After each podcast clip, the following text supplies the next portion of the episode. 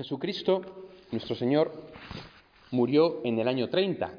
Hay un pequeño desfase en el, recuento de los años. Realmente sabemos que Jesucristo no murió en el año 33, sino en el año 30. Cristo que seguramente nació en el 4 antes de Cristo. En el año 30 Jesucristo fue crucificado y al tercer día de su crucifixión y muerte el Señor resucitó de entre los muertos. Un acontecimiento que ha sido absolutamente único en la historia.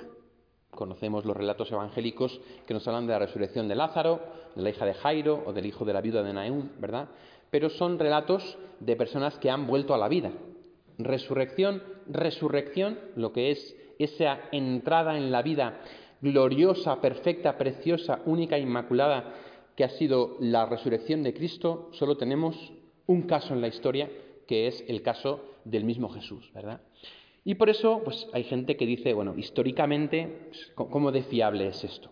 Los enemigos de la fe, pues pueden decir, o los que no tienen fe, pues esto es increíble, la gente no resucita, la gente no coge de repente y, y resucita entre los muertos. Y si resucita, pues será porque no ha muerto. Incluso algunos han propuesto cosas descabelladas como pues que Jesús no murió en la cruz, sino que casi casi murió, pero no murió y por eso al tercer día pues se levantó, o que realmente quien resucitó, quien se presentó no era Jesús sino su hermano gemelo, ¿no? Aquí cada uno dice su historia, con tal de negar el milagro, el milagro que es el hecho de la resurrección de Jesús.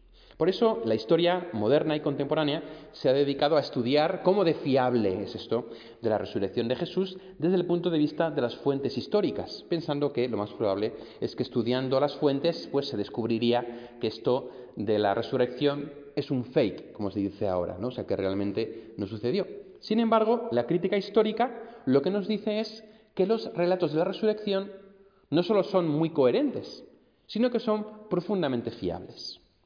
El primer texto que nos habla de la resurrección de Cristo no es el Evangelio, es lo que hemos escuchado hoy. Primera Corintios 15, una carta escrita por San Pablo en el año 40 después de Cristo. Es decir, una carta escrita por Cristo, por San Pablo, diez años después de la muerte y resurrección de Jesús. Lo cual es una fecha muy cercana a la resurrección. Pero eso no quiere decir que la primera vez que se habla de la resurrección de Cristo es diez años después.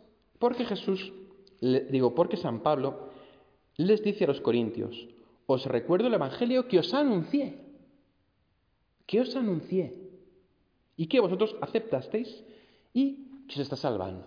Es decir, San Pablo en el año 40 está diciendo que él ya anunció la resurrección entre los muertos antes en torno al año 34 o 35, es decir, unos 3-4 años después de Cristo, la noticia de la resurrección se está extendiendo por todo el imperio romano. Ha llegado a Corinto, que está en Grecia.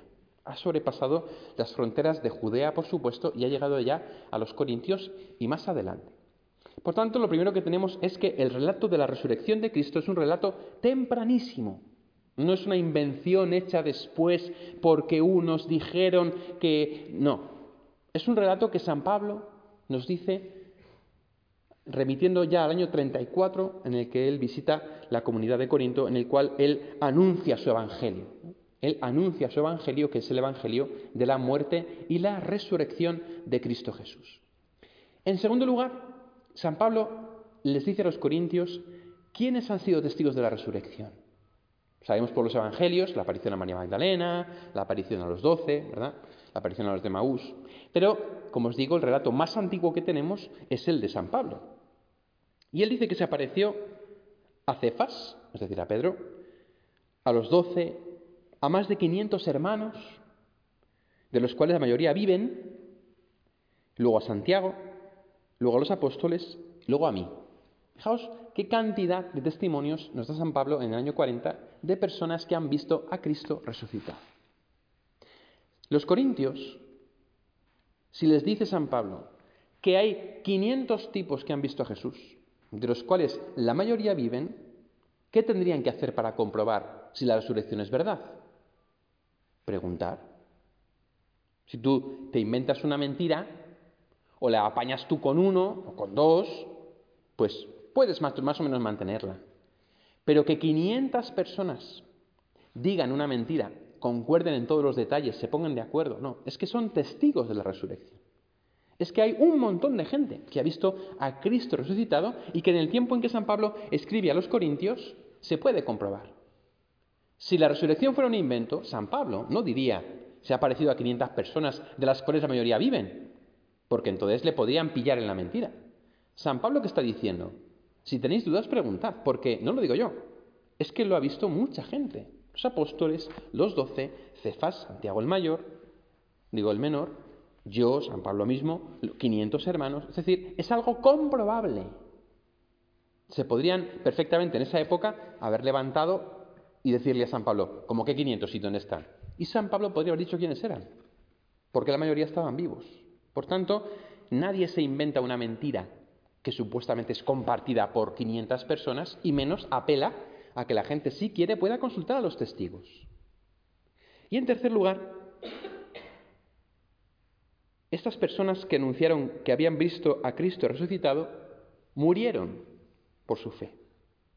No solamente los doce apóstoles, sino también otros muchos. San Pablo mismo, de hecho, no era de los doce, es un apóstol, pero no es de los doce. Hubo muchos de los que vieron a Cristo resucitado que murieron por su fe. Por una mentira, a lo mejor uno, pues se deja matar. Un loco. Dos, ya más complicado. Tres, pero que todos los que afirman haber visto a Cristo resucitado afirmen esto y no se echen atrás ni siquiera ante el riesgo de muerte, ¿por qué es? ¿Cómo es posible que de entre esos 500, pongamos 20 si queréis, personas que murieron por ser testigos de la resurrección de Cristo, por poner un número súper bajo? ¿Cómo es que ni uno, ni siquiera por miedo, dijo que era mentira? Porque imaginaos que uno hubiera habido el caso de uno que hubiera dicho, no, no, no, perdón, no me matéis, mira, nos lo hemos inventado todo, que esto lo hemos montado por nuestra cuenta, en realidad es todo una mentira, aunque fuera por miedo, aunque ni uno, todos, absolutamente todos, mueren por su fe y mueren afirmando hasta el último momento de sus vidas que Cristo ha resucitado y que ellos lo han visto.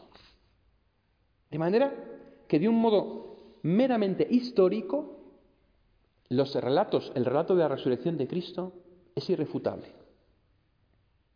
Es irrefutable. Es un documento ante el cual los historiadores no saben dar respuesta. La única respuesta plausible es que realmente Cristo resucitó, que realmente el cuerpo de Cristo fue visto muerto por todos, que realmente el cuerpo de Cristo fue sepultado que realmente el cuerpo de Cristo no estaba en el sepulcro la mañana de la resurrección y que realmente estas 500 personas tuvieron experiencia de que este Cristo había vuelto de la muerte a la vida. Por eso, nuestra fe en la resurrección no es una fe vana, vacía, no es la fe en un mito, es una fe que está basada en hechos históricos y desde el punto de vista de las fuentes históricas es comprobable, porque no existe ninguna otra hipótesis que explique mejor los hechos históricos que recogen los evangelios y que recoge también San Pablo en la primera carta a los Corintios. Por eso, no pensemos que nuestra fe es un cuento de viejas, ¿eh? en absoluto. Nuestra fe está muy bien fundada y tiene fundamentos históricos que hasta el día de hoy son irrefutables. Eso no quiere decir, por supuesto, que se puede demostrar que Cristo resucitó. No, eso no se puede hacer. Igual que no se puede demostrar que Dios existe, ¿verdad? Lo que se puede decir es que la hipótesis más coherente con todos los datos que tenemos es la resurrección de Cristo. ¿eh? Y que si eso no sucedió, pues no sabemos cómo puede ser que tengamos esos documentos históricos tan antiguos afirmando lo que afirman. Nuestra fe, por tanto, es muy coherente, o como diría alguno de los apologetas modernos, nuestra fe tiene una altísima probabilidad de ser verdad pues desde el punto de vista estadístico, tienen una altísima probabilidad de ser verdad. No son, por tanto, cuentos de viejas. Fijaos además que nuestra fe se basa en la fe en hechos históricos, igual que la de los judíos, en concreto en la resurrección de Cristo. Para nuestra fe no da igual si algo sucedió o no sucedió. Los musulmanes, por ejemplo, dicen que el, ángel, el arcángel Gabriel le dictó el Corán a Mahoma. Ahí no hay acontecimientos históricos, hay un dictado de un texto y ya está. Los hindúes o los budistas pues tienen su modelo de entender la vida, pero no hay hechos históricos que tengan que afirmar o negar. La fe de un budista no depende de si Buda existió o no, eso les da igual. La fe cristiana, sin embargo, depende de acontecimientos históricos. O fueron verdad o no lo fueron. Si no lo fueron, cerramos la iglesia y la convertimos en una sauna. Pero si son verdad, quiere decir que tenemos sólidos motivos para creer, como efectivamente nos demuestra la crítica histórica. Así que, hermanos, seamos testigos de la fe con fuerza y con convicción. A veces los primeros acomplejados somos nosotros porque a veces pensamos que nuestra fe es más débil de lo que es. No es en absoluto débil. Todas las pruebas históricas y las investigaciones hablan a favor de la fe. Por eso, que seamos valientes y que tengamos así también, como dice San Pedro, razones para poder dar esas razones de nuestra fe a todo el que nos las pida.